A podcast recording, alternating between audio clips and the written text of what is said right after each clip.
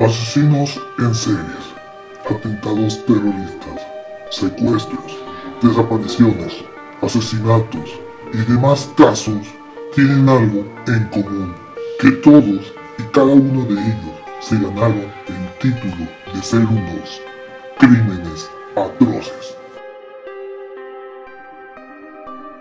Bienvenidos sean a Crímenes Atroces, el podcast en donde cada semana yo, Santiago Quiroz y Abato, les contaré a todos ustedes los casos de crimen real más atroces, macabros, mediáticos, terroríficos y sanguinarios que han marcado la historia de la humanidad. Bienvenidos sean al episodio 37, el último episodio de este mes de noviembre del 2023. Ya estamos casi llegando a la recta final de este comienzo podcast.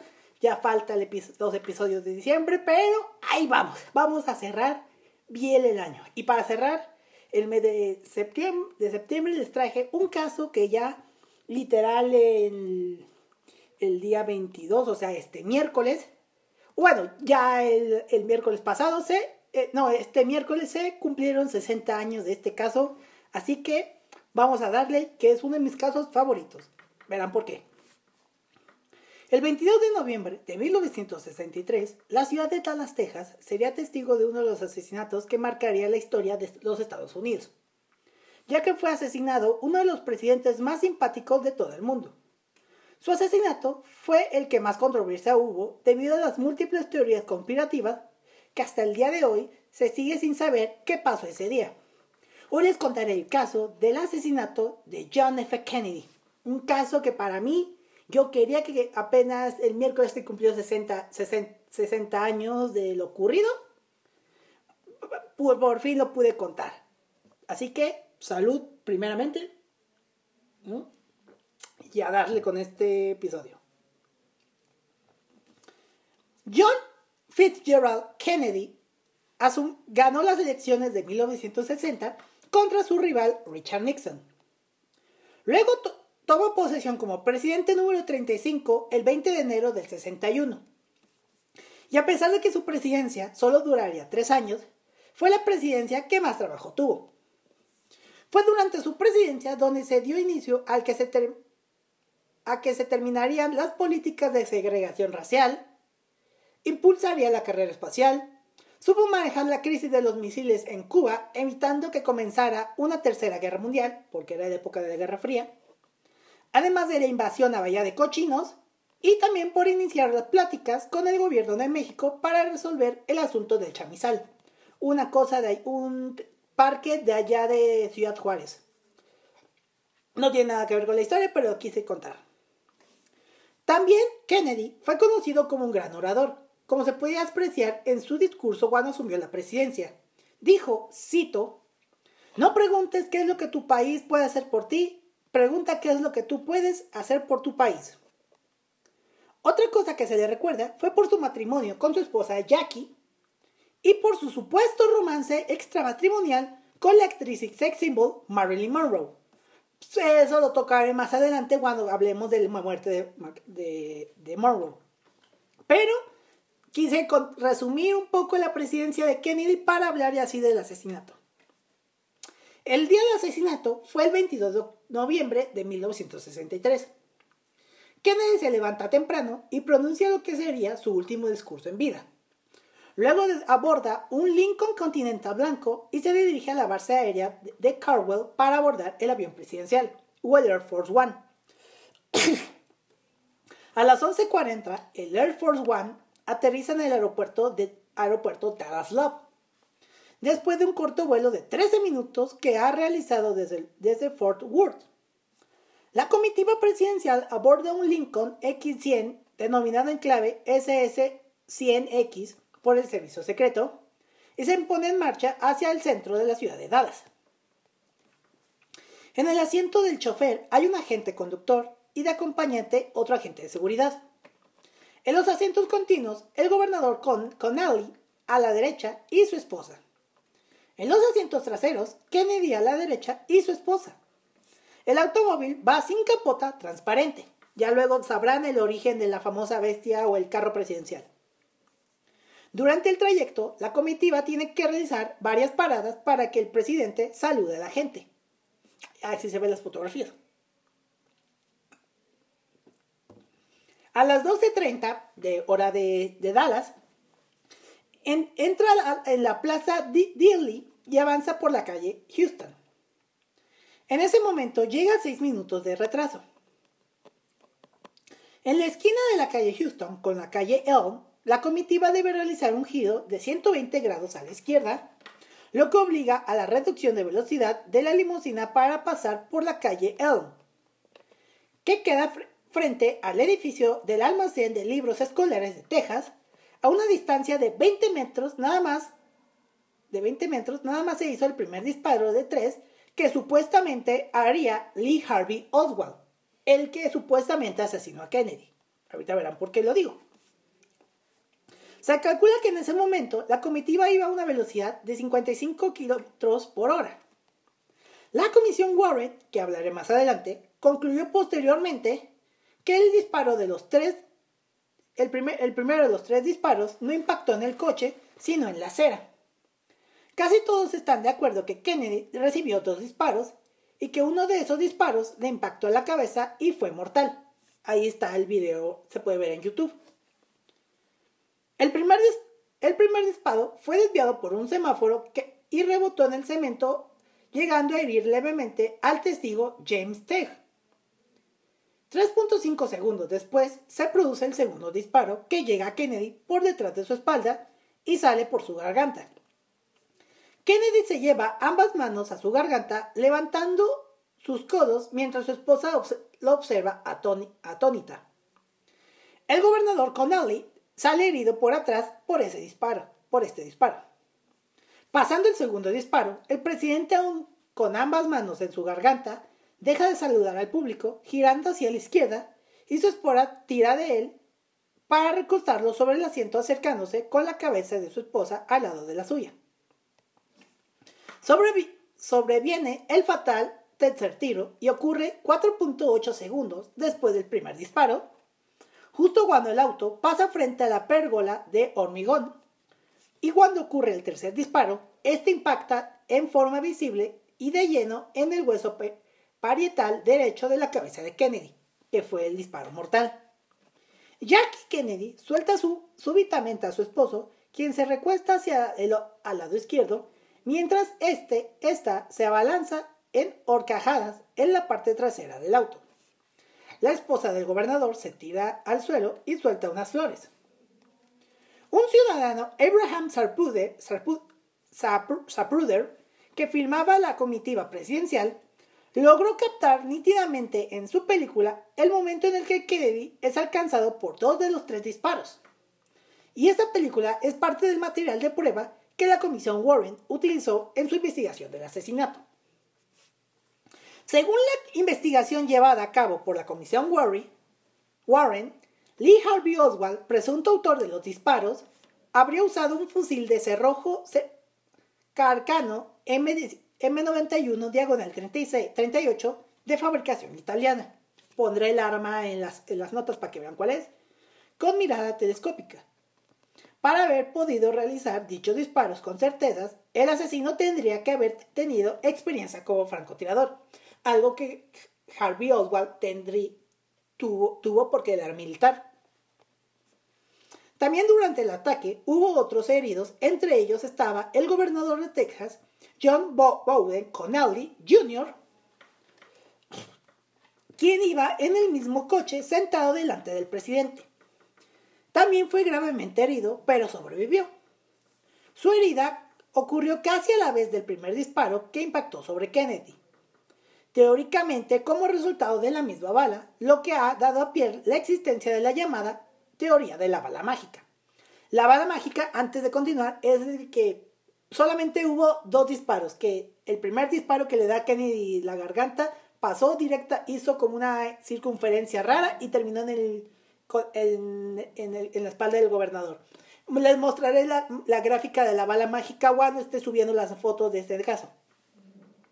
Bueno, al parecer la acción de su esposa de recostarlo sobre sus piernas ayudó a salvar su vida, dado, dado que evitó en mayor medida el neumotórax producido por la herida. James Tagu, un espectador y testigo del asesinato, también recibió una pequeña herida en la parte derecha de su cara. Él estaba situado a 82 metros frente al sitio donde Kennedy fue alcanzado. ¿Mm? Tras el tiroteo, el Lincoln abandonó ya así a toda prisa el lugar. El resto del camino fue abrazado. Fui abrazado, abrazada a John, sujetándole la cabeza para impedir que se le saliera el cerebro. Lo que, esto es lo que relató, si olvidaba abrir la cita, lo que relataría Jackie, la esposa del presidente. Después de una frenética carrera, JFK y el gobernador de Texas son sacados del coche a la puerta del hospital Parkland.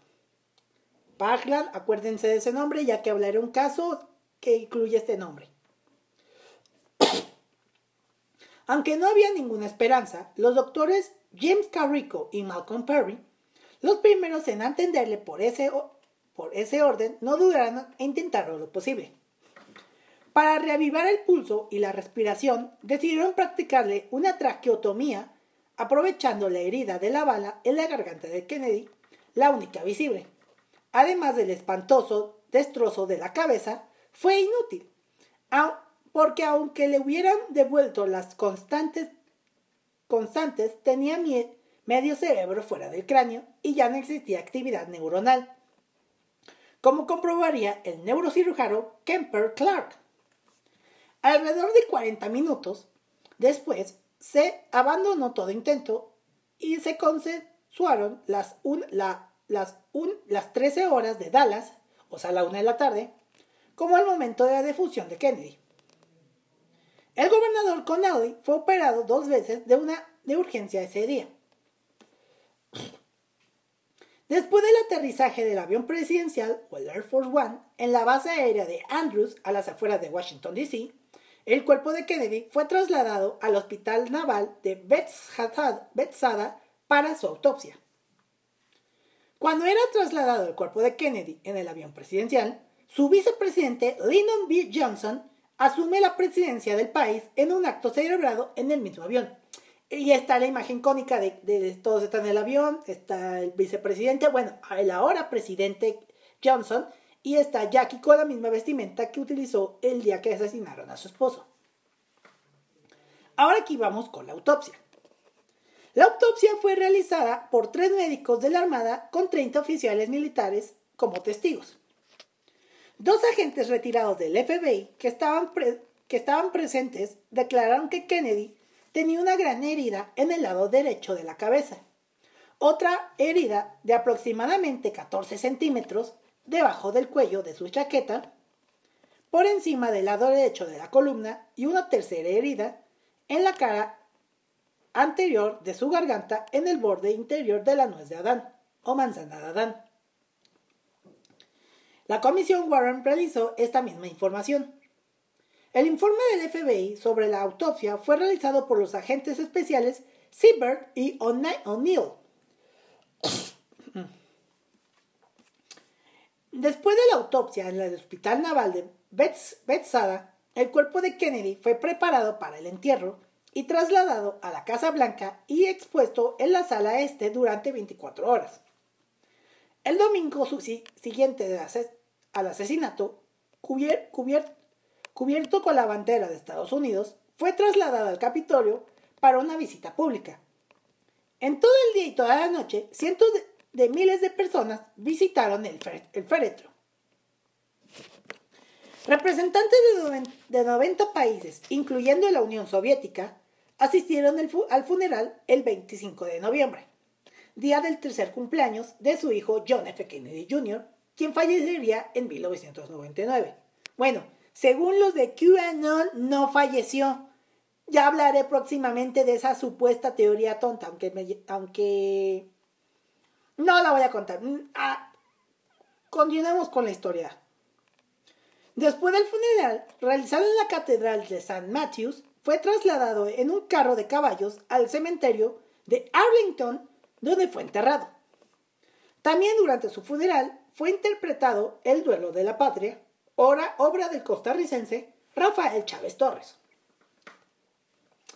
El funeral fue auspiciado por el arzobispo de Boston, el cardenal Richard Cushing, amigo personal de Kennedy, quien había casado a John, Jack Jacqueline, y bautizó a sus dos hijos, y también había auspiciado el funeral de su, de su hijo Patrick, fallecido 15 semanas antes de, antes de su padre. Ahora hablando sobre Lee Harvey Oswald. Lee Harvey Oswald fue detenido 80 minutos después del asesinato del oficial de policía de Dallas, DJ G.D. Tippit, y fue acusado de la muerte de Tippy y de la muerte de Kennedy a, la, a última hora de la tarde del día 22 de noviembre. Oswald negó siempre haber disparado contra el presidente. El caso Oswald nunca fue juzgado porque dos días después mientras era trasladado y custodiado por la policía, por policía, hasta que Jack, Jack Ruby, un gángster de Dallas, le disparó antes de, que, de dar su declaración. Pero años después se sabe que todo sobre Oswald y que efectivamente había sido militar y era un experto tirador. No solo eso, sino que también descubrieron que meses antes del asesinato de Kennedy, él había intentado asesinar a un militar. Pero al igual que con Andrew Conanan, el asesino de Gianni Versace, Lee Harvey Oswald tendrá su episodio aparte, donde conocerán la vida y formación de este personaje. Ya que si cuento toda la vida de Harvey Oswald, iba a estar complicado. Al igual que con, Andrew Conanan, primero cuento la historia del asesinato de Versace y ya en un episodio aparte cuento la historia de Andrew Conanan. Lo mismo voy a hacer con este episodio. Contaré la más la historia del asesinato de Kennedy y toda la investigación que hubo alrededor de ello. Y el episodio de Lee Harvey Oswald la contaré en un episodio aparte. Porque hay que conocer el transformo de qué llevó a, Harvey Oswald a estar en esa historia.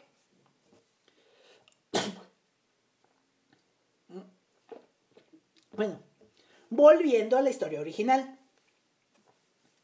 Después de la detención de Oswald, y la recogida de pruebas físicas en la escena del crimen, a las dos y media hora de, Texas del, del 22 de noviembre o cuatro y media UTC del 23 de noviembre, se ordena al jefe de policía de Dallas, Jesse Curry, por agente de Washington, según sus propias palabras, enviar todo el material al cuartel general del FBI pero no a Oswald.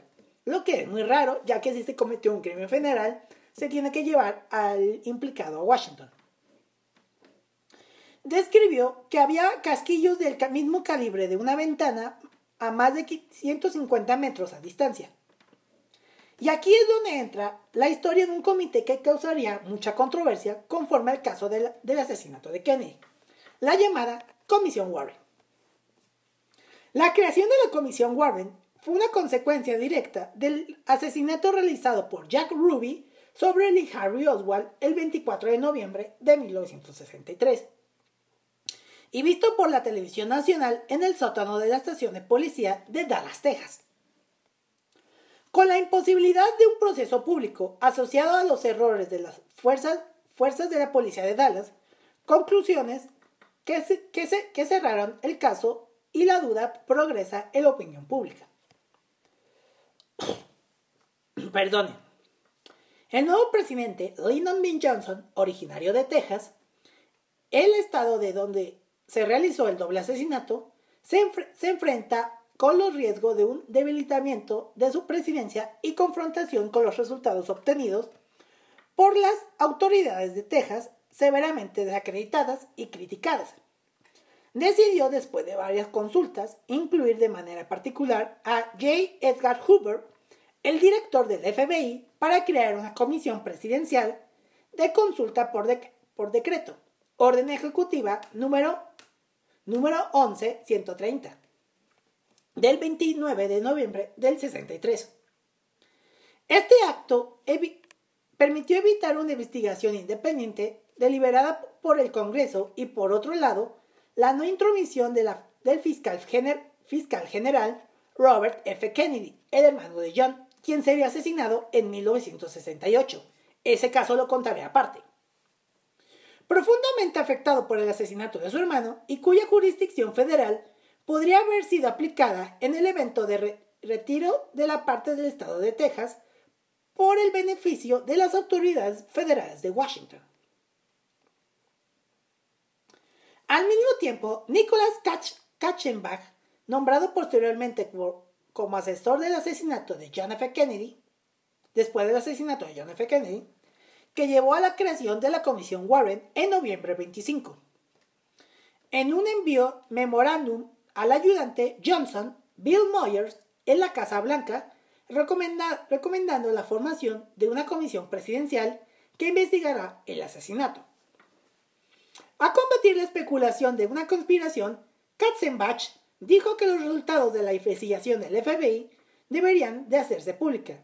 Escribió en parte, cito, el público debe de saber, de estar, debe de satisfecho que Oswald fue el asesino, que no tenía cómplices que siguen prófugos, según lo que cuentan. Cuatro días después del memorándum de Katzenbach, Johnson fijó a, a las más prominentes figuras de la nación, incluyendo a Earl Warren, el presidente del Tribunal de Justicia de los Estados Unidos, a la comisión. Este, ya.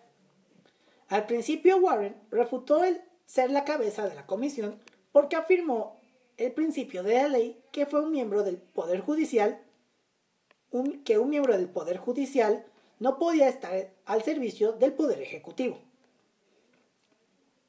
Esto fue solo bajo la presión del presidente Johnson, quien habló de las tensiones internacionales y el riesgo de una guerra resultante de la muerte de su predecesor, por lo que se acordó ser el jefe de la comisión.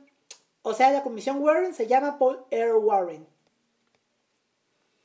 Los otros miembros de la comisión fueron favorecidos entre los representantes de los partidos republicanos y demócratas en ambas cámaras, en el Senado y la Cámara de Representantes.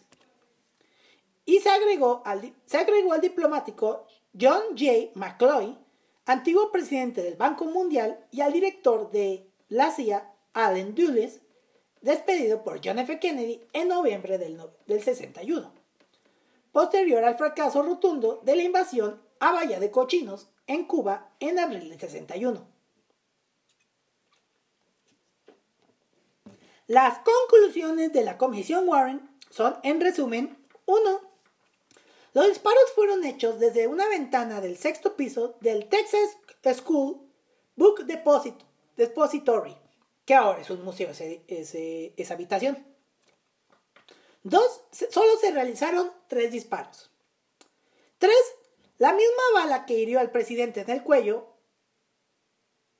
al presidente del cuello, hirió al gobernador John Connally, al cual iba en el mismo automóvil que Kennedy, la famosa teoría de la bala mágica. 4. Los disparos fueron hechos por Lee Harvey Oswald. 5. Oswald asesinó a un policía, G.D. Tippit, 45 minutos después del ataque al presidente Kennedy. 6. Oswald se resistió al arresto intentando disparar contra otro policía. 7. El trato dado a Oswald por la policía fue correcto, excepto la permisiva que mostró en el acceso de la prensa al acusado y fue contraproducente. Fue exhibido cuando debió ser resguardado. 8. El asesinato de Oswald fue por parte del Gansen Jack Ruby, fue realizado sin apoyo de nadie de la policía y se critica a este cuerpo por la decisión de trasladar al acusado a la cárcel de, a la vista del público. Debieron serlo en privado. 9. No hubo conspiración ni de Oswald ni de Ruby de los hechos que se investigan. 10. Ningún agente del gobierno ha estado involucrado en conspiración alguna respecto a los hechos.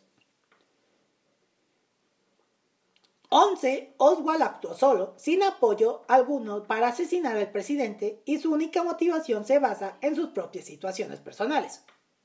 Nunca sabremos porque no sabemos la historia de Oswald, que se los contaré en un episodio aparte. Y 12. El servicio secreto encargado de la protección del presidente no ha actualizado sus procedimientos de acuerdo a las nuevas necesidades de movimiento del presidente de los Estados Unidos y recomienda reestudiarlos. Estas fueron las conclusiones que llegó la Comisión Warren. Pero mucha gente no quedó satisfecha en las conclusiones de la Comisión Warren, ya que no despeja una gran cantidad de dudas sobre el asesinato. Una de las cuestiones que mayor controversia suscita es si Oswald actuó solo en el asesinato o si había otros tiradores que también actuaron ese día. La teoría del tercer del segundo tirador, que siempre ha estado la idea. Las ideas de conspiración también forman también conspiración toman también fuerza debido al pasado de Oswald, que aparece vinculado tanto a la Unión Soviética y al Partido Comunista, como a los servicios secretos estadounidenses. El tercer punto de las conclusiones de la comisión también ha suscitado polémica al hablarse de la famosa bala mágica, que ya les conté, dado la inverosímil trayectoria que, según los escépticos, debió seguir el proyectil para causar las heridas descritas a ambas víctimas, al presidente Kennedy y al gobernador John Connally. John Connally. Otras líneas de investigación independientes vinculan al organismo al crimen organizado con Oswald, los servicios secretos y el asesinato. Oliver Stone, en su película JFK de 1991, excelente película, se la recomiendo, que reseña la investigación del fiscal Jim Garrison del asesinato de Kennedy, que vincula a la comunidad de inteligencia de los Estados Unidos con, con una conspiración, aunque, los, aunque algunos investigadores han criticado el escaso rigor documental de esta película. El comité, eh, hablando un poco, esa película es muy recomendable, la voy a hablar un poco al final de quién, por quién es protagonizada, en qué año salió, aunque ya también ya la conté. El comité, se, bueno, continuando la historia, el comité selecto de la Cámara, selecto de la Cámara sobre asesinatos, sobre asesinatos, que fue establecido en 1976 para investigar los asesinatos de John F. Kennedy y del doctor Martin Luther King Jr., que fue asesinado unos años después de Kennedy.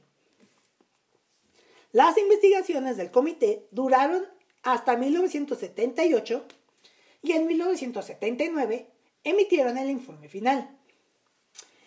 En ese informe, el comité dijo, basándose en las pruebas disponibles, que el presidente John F. Kennedy fue probablemente asesinado como resultado de una conspiración. El Departamento de Justicia, el FBI, la CIA y la Comisión Foreign fueron severamente criticados por dicho comité por su pobre y deficiente desempeño en las investigaciones llevadas a cabo y el servicio secreto fue tildado de deficiente en su protección al presidente. El FBI fue la primera autoridad en completar una investigación oficial. El 9 de diciembre del 63, solo 17 días después del asesinato, el informe del, FBI fue entregado a la Comisión Warren y el informe estableció que solo tres disparos fueron realizados. El, el primero impactó sobre el presidente Kennedy, el segundo al gobernador Connelly y el tercero a la cabeza del presidente, matándolo. Y también el FBI concluyó que Lee Harvey Oswald solo hizo tres disparos. Ok, hasta aquí los informes oficiales. Ya de aquí vamos a sacar las siguientes teorías. A lo largo de los años han existido diversas teorías de qué fue lo que pasó. Alguno de que solo fue un solo tirador o que hubo más de uno. A continuación les diré algunas de estas teorías. La primera teoría esta teoría es muy extensa, pero se las contaré. Una teoría menciona la emisión de alrededor de 4 millones de dólares con respaldo plata y posteriormente oro para quitarle el monopolio a la Reserva Federal privada, entre ellos estaba Rockefeller y la Casa Morgan, de capitales extranjeros a la familia Rothschild, algunos de los 12 bancos que tienen sedes en Londres y en paraísos fiscales. También el retiro de las tropas de Vietnam afectaría a los, intereses de esos bancos. La cabeza de la organización, organización llamada Reserva Federal era la familia Rothschild, que a su vez organizó un monopolio mundial de, de bancos federales en los principales países. Tanto Rockefeller como Morgan se constituyen en testaferros de un gran imperio único. La tercera vez que Rothschild ganaba la asignación bajo presión de este derecho a emitir la moneda de los Estados Unidos, como lo hacía en Francia e Inglaterra, por ejemplo. Perdonen. Dos expresidentes habían sido asesinados justo después de haber confrontado a la familia Rothschild para negarle la emisión de moneda en Estados Unidos, tratando con ello, con ello de impedir el absoluto control de la economía nacional. Abraham Lincoln y el presidente Jackson fueron los enemigos del imperio mencionado. Y Kennedy había tomado acción siguiendo la línea heroica de estos presidentes que detuvieron el monopolio financiero del multimillonario Rothschild. Se sabe que Johnson desarticuló dicha medida de John F. Kennedy el mismo día de la muerte del presidente, cuando viajaba a Washington en el Air Force One o el avión presidencial. Empezar con una nueva forma la emisión de dinero con respaldo de plata y oro real habría sido la destrucción definitiva del sistema actual que aplica la Reserva Federal de Estados Unidos y que su continuidad le ha permitido a un grupo reducido de personas unidas por lazos políticos, religiosos y familiares formar una élite de poder mundial sin precedentes. Se estima que quienes, quienes integraron la dirección de la Reserva Federal poseen y controlan más del 75% de la riqueza mundial. El vicepresidente de aquel momento, Lyndon B. Johnson, fue nombrado como presidente como resultado del asesinato. Esa es una de las tantas teorías, yo no sé si es cierto o falso. Como muchos vicepresidentes de los Estados Unidos, la elección de Kennedy de, tener como compañero en la carrera presidencial a Johnson era un intento de promover un balance regional a la apuesta del Partido Demócrata. Sin embargo, corrió el rumor de que Kennedy estaba considerando despedir a Lyndon B. Johnson como vicepresidente para las elecciones de 1964. También Richard Nixon, rival de Kennedy y, sucesor de Johnson, se encontraba en Dallas, Texas, el 20 de noviembre del 63, hasta horas antes de la llegada de Kennedy. Fue citado en un periódico de Dallas el 22 de noviembre diciendo que él creía que Kennedy dejaría a Johnson para la candidatura demócrata de 1964, debido a que Johnson estaba envuelto en varios escándalos políticos a nivel mundial. Eh, eso estaba Bobby Baker y Billy Saul Easter. Sin embargo, Jackie Kennedy negó que su esposo fuese a dejar a Johnson para las elecciones del 64. En el momento de la muerte de Kennedy, Johnson estaba sujeto a cuatro importantes investigaciones criminales. Una por violación de contratos gubernamentales, otra por prevaricación, otra por lavado de dinero y una por soborno. Todas estas investigaciones terminaron cuando ascendió a la presidencia. ¿Mm? Johnson estaba relacionado tanto profesional como personalmente con un asesino convicto llamado Malcolm McWallace, quien estaba relacionado con el asesinato de Kennedy, tanto como testimonio, tanto por, por testimonio como por evidencia forense, incluyendo huellas dactilares. Sin embargo, ambas evidencias son todavía discutidas. Wallace que estaba estudiando en la Universidad de Columbia en la década de los 40, mientras enseñaba en la Universidad de Long Island, en la Universidad de Texas, de Texas en Austin, y a la Universidad de Carolina del Norte. conoció a Johnson a través de un conocido común, Edward Clark, y aceptó un trabajo en el Departamento de Agricultura de los Estados Unidos en octubre de 1950. Eh, me quedé aquí.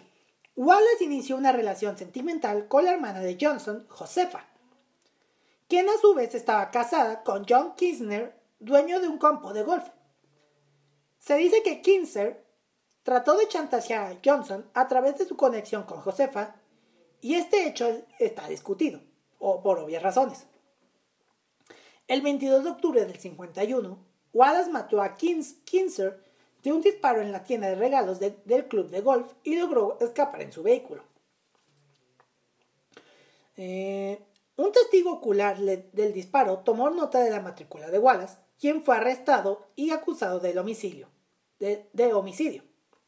Wallace fue puesto en libertad bajo fianza después de, que Edward Clark y unos amigos que apoyaban financieramente a Johnson, que eran M.E.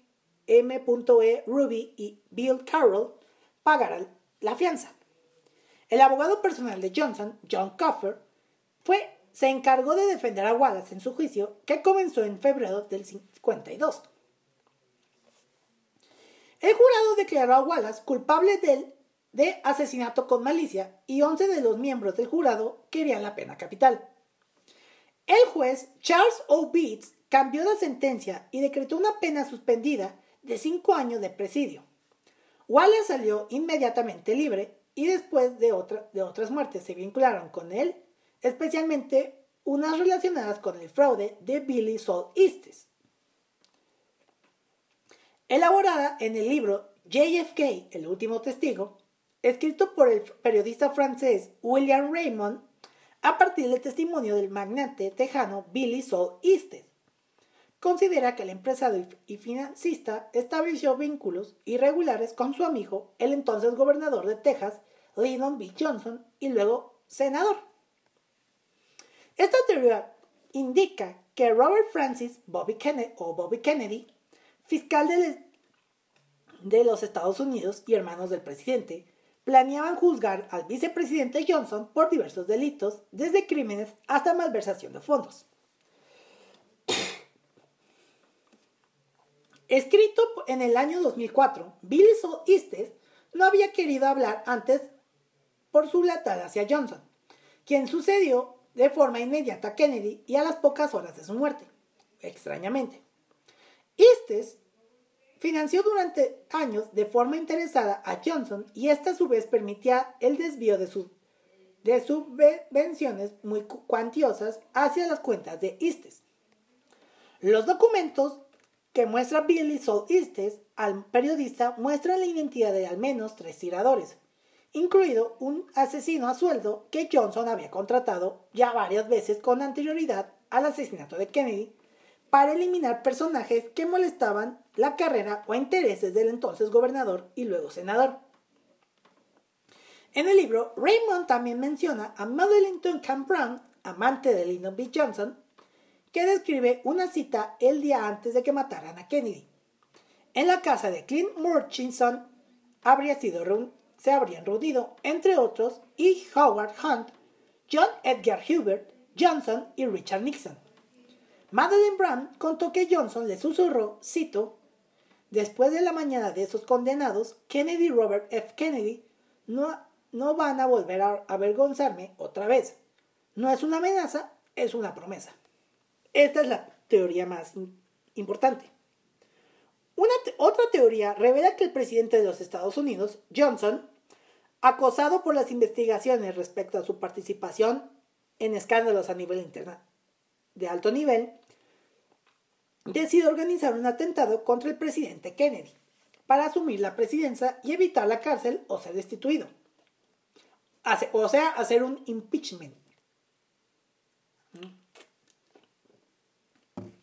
El ataque lo harían dos ex convictos de su confianza que dispararían a Kennedy de frente y por detrás, lo que confirman muchas filmaciones, especialmente la película de Puder, usando el TSBD para realizar el disparo al aire, para que se creyese que, el, que ese lugar provenían los disparos y desviar las sospechas de otros lugares, como el montículo de hierba. Hay quienes también creen que Nixon tuvo algo que ver con el asesinato de Kennedy. Según ellos, Nixon tenía animadversión y molestia hacia su presidente debido a que estaba muy resentido porque le robó, entre comillas, la presidencia en 1960. Además, esto se sumó al supuesto rumor y temor de que John F. Kennedy ganaría las elecciones de 1964, dándole así fuerza a Robert Kennedy para ganar las elecciones del 68 y tal vez en 1972. Una década de Kennedy en la presidencia de los Estados Unidos y con evidente poder en el Partido Demócrata en el Senado. La Agencia Central de Inteligencia, o CIA, fue fuertemente mencionada en teorías de conspiración durante la década de los 60 y 70 y estuvo envuelta en varias conspiraciones para asesinar a líderes extranjeros. Hace 25 años se prohibió a la CIA llevar a cabo asesinatos, pero actualmente se está tratando de levantar tal provisión. Kennedy dijo que su colaborador Clark Clifford, al poco tiempo de la fallida invasión a Bahía de Cochinos, que, cito, algo muy malo está ocurriendo dentro de la CIA y quiero saber qué es. Quiero desmantelar en mil pedazos a la CIA y moverlos a cuatro vientos. Moverlos a los cuatro vientos. Alan Dulles era el presidente el jefe de la CIA durante la desastrosa invasión de Bahía de Cochinos en Cuba por un pequeño ejército de cubanos anticastristas organizados y financiados por la agencia en abril de 61. Kennedy le forzó a renunciar en septiembre de ese año tras el y tras el asesinato de Kennedy, fue nuevamente designado por el presidente Johnson como uno de los siete miembros de la Comisión Warren para investigar el asesinato. El Congreso comenzó a investigar a las agencias de investigación a través de la investigación Warren, a través de la del Comité Church. Perdón. Entre 1975 y 76, el Comité Público publicó 14 informes sobre la información de la Agencia de Inteligencia en Estados Unidos, sus operaciones y sus supuestos abusos de poder y del derecho que estas agencias habrían cometido. Entre los temas investigados por, el Comité Church estaban los supuestos asesinatos de líderes extranjeros cometidos por las agencias, incluyendo a Patrick Lumba del Congo y los intentos de asesinato de Fidel Castro. NGDM, la, la CIA proveyó inmediatamente 42 millones de dólares en apoyo a, a, los conspiradores en la mañana del asesinato del presidente Diem en Vietnam, armado por Edward Lansdale. Él fue llevado a cabo, el que fue llevado a cabo por Lucien Conien, aunque Robert F. McMara y el historiador Arthur M. Schengler Singer Jr., quien era un participante de la Casa Blanca como historiador, ambos declararon que el presidente Kennedy quedó pálido cuando se enteró por las noticias sobre el golpe de Estado y que estaba impactado respecto al asesinato de Diem. Rafael Trujillo, de la República Dominicana, fue asesinado por sus Fuerzas Armadas el 30 de mayo del 61 mientras viajaba en coche. La CIA aprovechó las armas y que, permanecieron ocultas por Simon Thomas Stocker, un ciudadano estadounidense cuyo sinónimo para la CIA era Héctor y era residente de la República Dominicana desde 1942, en voluntaria, que voluntariamente se negó a recibir una compensación monetaria por sus esfuerzos. El Comité Selecto de la Cámara, sobre Asesinatos volvió a revisar este tema y en 1979 concluyó que Oswald pudo haber, pudo haber actuado en una conspiración, pero de que, pero que de ser así, esto no implicaría agencias de investigación de los Estados Unidos.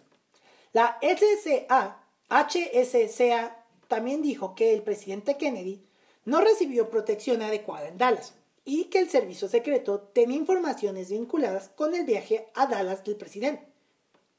Presidente que no fueron adecuadamente realizadas, investigadas o utilizadas por el, por el servicio. Además, los agentes del servicio secreto que estaban en la caravana no estaban adecuadamente preparados para proteger al presidente de un francotirador. J. Edgar Hoover fue el director de la Oficina Federal de Investigación, o FBI, desde 1925 a 1972, así como un amigo cercano a Johnson. Está muy bien documentado que antes de que el presidente Kennedy fuera elegido, Hoover raramente reconocía la existencia de la mafia. Jack Anderson informó sobre los aparentes lazos entre J. Edgar Hoover con la mafia, así como la reticencia del FBI a perseguir a sus miembros. El genio financiero de la mafia, Mayer Lansky, supuestamente habría chantajeado a Hoover con respecto a su homosexualidad en 1935. Otra razón probable del fracaso de Hoover para detener a la mafia era su preferencia por los blancos fáciles para mantener la imagen del FBI como policía stop. Además se sabría de los pagos que le hacía Clint Murchison a Hoover. Después de que, de que, de que el conocido artista Frank Sinatra fuera entrevistado y supuestamente interrogado por su complicidad con ramas importantes de la mafia, declaró que era un buen amigo de la familia Kennedy. Sin embargo, esto no se pudo confirmar, ya que el pariente más cercano en las relaciones con Sinatra y sus supuestas organizaciones mafiosas estadounidenses de la familia Kennedy era Joseph P. Kennedy, que por su derrame cerebral no tuvo la capacidad de contener, las organizaciones criminales en contra del gobierno y administración de, su, administración de sus hijos.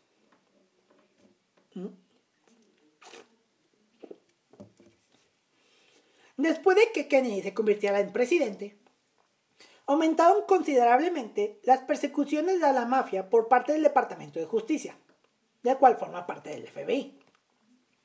La guerra entre las mafias comenzó a finales de la década de los 50, provocó que el fiscal general Robert Kennedy juzgara fuertemente a la mafia en 1960. Sus ataques se centraron en el jefe del sindicato de Tim, Tim, eh, Team Stairs Union, Jimmy Hoffa, y en los jefes de la mafia de Chicago, Chicago, Tampa y Nueva Orleans. También cuando hable del caso de Jimmy Hoffa, que es un caso interesante, eh, ya ven por qué está muy vinculado al supuesto asesinato de Kennedy, supuestamente. Y el, eh, el 8 de mayo de 1964, días antes de que Hoover tuviera que testificar en la comisión Warren, Lyndon Johnson anunció que habría designado a Hubert como director de la Oficina Federal de Investigación de por vida a los 70 años, terminando así su retiro. Johnson dijo, que en el, dijo en el Jardín de Rosas de la Casa Blanca, cito, La nación no puede darse el privilegio de perderte. Desde la muerte de Hubert en mayo del 72, el periodo de, un director del FBI estaba, está limitado por ley a 10 años. Otra posible conspiración habría sido orquestada por la mafia como respuesta a los crecientes juicios a los que el nuevo fiscal general Robert F. Kennedy sometía a estas organizaciones criminales. Estos juicios se incrementaron hasta en 12 veces respecto al periodo presidencial de Dwight Eisenhower. Documentos no vistos por la Comisión Warren revelan que la mafia estuvo trabajando en conjunto con la CIA en varios intentos de asesinatos de Fidel Castro. El gobierno de israelí no estaba contento con las presiones que estaba ejerciendo Kennedy. Esta es otra teoría, de que el gobierno de israelí no estaba contento con las presiones que estaba ejerciendo Kennedy contra su programa nuclear secreto o los israelíes estaban molestos por las simpatías de Kennedy hacia los árabes y la utilización de hombres que antes habían sido empleados de, de los nazis en sus programas espaciales, tales como Werner von Braun, el, gans, el gangster Mayor Lansky y el vicepresidente Johnson, usualmente forman parte de esta teoría como organización, organizadores del golpe, por lo que también son utilizados en varias de las otras teorías. Esta teoría es corroborada por Mordecai Banun, un ex técnico nuclear israelí que en 1980 reveló al diario británico The Sunday Times que Israel poseía un programa de armas nucleares. Cuando Israel supo del acto, Ban Banunu fue raptado por el Mossad en Roma, juzgado en secreto y sentenciado a 8, 18, 18 años de cárcel. Salió en libertad el 21 de abril del 2004 y el jueves 11, del 2004, 11 de noviembre del 2004 Banunu fue arrestado por la Unidad de Investigaciones Internacionales de la Policía Israelí alrededor de las 9 mientras desayunaba. Cerca de 20 comandos equipados con chalecos antibalas y ametralladoras traspasaron el amurallado de la iglesia anglicana del, del este de Jerusalén, donde Manudu había residido desde su liberación. La policía incautó papeles y una computadora que se hallaban en su habitación. El arresto ocurrió tres semanas después de que Banunu declarara en una entrevista que Israel se encontraba detrás del asesinato de Kennedy. De acuerdo con el reporte de la BBC, se dice que el arresto de Banunu pudo estar sincronizado con la muerte de Yasir Arafat con el objetivo de evitar cobertura inmediática internacional. Dos agentes del Servicio Secreto de los Estados Unidos no estaban en sus puestos. El automóvil que ocupó Kennedy tenía dos estribos para el paragolpe en el paragolpes trasero y dos piezas soldadas en la carrocería para, dos agentes para que dos agentes se agarraran en ellas y estuvieran de pie tras, tras el presidente y la primera dama, haciendo de escudos, humanos. Esta medida elemental de, de seguridad se realiza con el fin de dificultar los disparos hechos desde atrás, arriba y desde la lejanía. Ninguno de los dos estuvo en su puesto en el momento de los disparos, como se puede verificar en todas las filmaciones existentes. Este hecho inexplicable no constituye una prueba contundente, pero es suficiente para continuar investigando el asunto. Tiene la ventaja de no ser discutible como la teoría de la bala mágica y otras rarezas o coincidencias. Asimismo, el automóvil en el que viajaba Kennedy iba de frente. Por el simple protocolo de seguridad, es clave que no fuera así. Un automóvil con miembros del servicio secreto debería ser la avanzada en marcha. Este hecho, así como el giro no planeado que toma el convoy para entrar a la calle Elm, confirma que hubo una conspiración, sin mencionar la cantidad de testigos que casualmente fueron muriendo a lo largo de los años. Howard Hunt miembro importante de la CIA, confesó en su hecho de muerte, de acuerdo con su hijo, la, supuesta, auténtica trama que envuelve este magnicidio. Según Hunt, el 36 presidente de Estados Unidos, Lyndon B. Johnson, habría sido el autor intelectual del asesinato, ansioso de conseguir el poder tras dos años como presidente y viendo cómo las posibilidades de suceder a Kennedy se desvanecían. El asesinato habría, sido planificado por ciertos agentes de la CIA que estaban en contra de Kennedy, como el propio Hunt o Kurt Meyer, cuya esposa tenía un amorío con el entonces presidente. Y el francotirador había sido un asesino a sueldo de la CIA proveniente de la mafia corsa llamada, llamado Lucien Sarti. Pero hasta la fecha nunca sabremos. A lo largo de los años se han escrito muchos libros sobre este caso y también se han realizado diversos documentales y películas en torno al caso. Una de ellas, la ya mencionada película JFK de 1991, dirigida por Oliver Stone, donde se cuentan los hechos a través de los ojos del fiscal Jim Garrison, protagonizada por Matthew McConaughey. Espero no equivocarme. No, era otro actor, perdón, se me olvida el nombre del actor. No, no era McConaughey, era. Pero ya lo estoy investigando. JFK. 191. Para que vean que yo siempre hago los episodios en vivo y no tengo cortes de entre nada.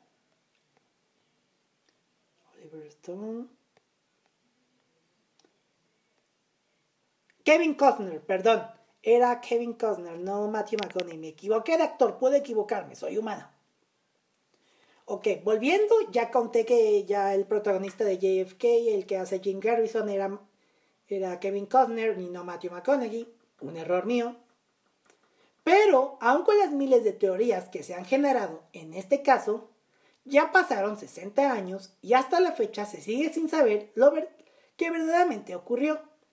Lo que sí sabemos es que ese día Estados Unidos perdió a uno de sus más grandes líderes políticos de todos los tiempos y que a pesar de ser un corto periodo presidencial, logró muchas cosas importantes para su nación. Y bueno, este fue el caso del asesinato de John F. Kennedy, un caso que para mí en lo personal tiene mucha historia. Ya sé que, mm, que algunos estuvieron esperando que contara toda la información sobre Lee Harvey Oswald, pero como ya lo mencioné en el episodio, lo pienso hacer en un episodio aparte. ¿Cuándo saldrá?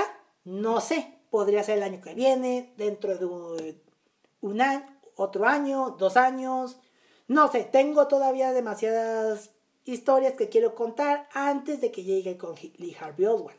Pero bueno, no sé que con esto terminamos el episodio de este mes. Espero que les haya gustado. Si quieren conocer las fotos de este caso y videos sobre este caso estarán en, Instagram como arroba crímenes al igual que en Twitter como arroba crímenes y en X o en X, anteriormente conocido como Twitter, como arroba crímenes atroces. Y si me quieren conocer y ser mis amigos o seguirme, pueden encontrarme en Twitter como arroba santqs99 y en Instagram y tweets como arroba santiqs99. Ojo, Santi con I latina, no, no es con Y. Bueno, con esto me despido, nos vemos en el siguiente episodio con el que ah, empezaremos el mes de diciembre porque es un caso que ya quiero contarles. Hasta la próxima, muchas gracias.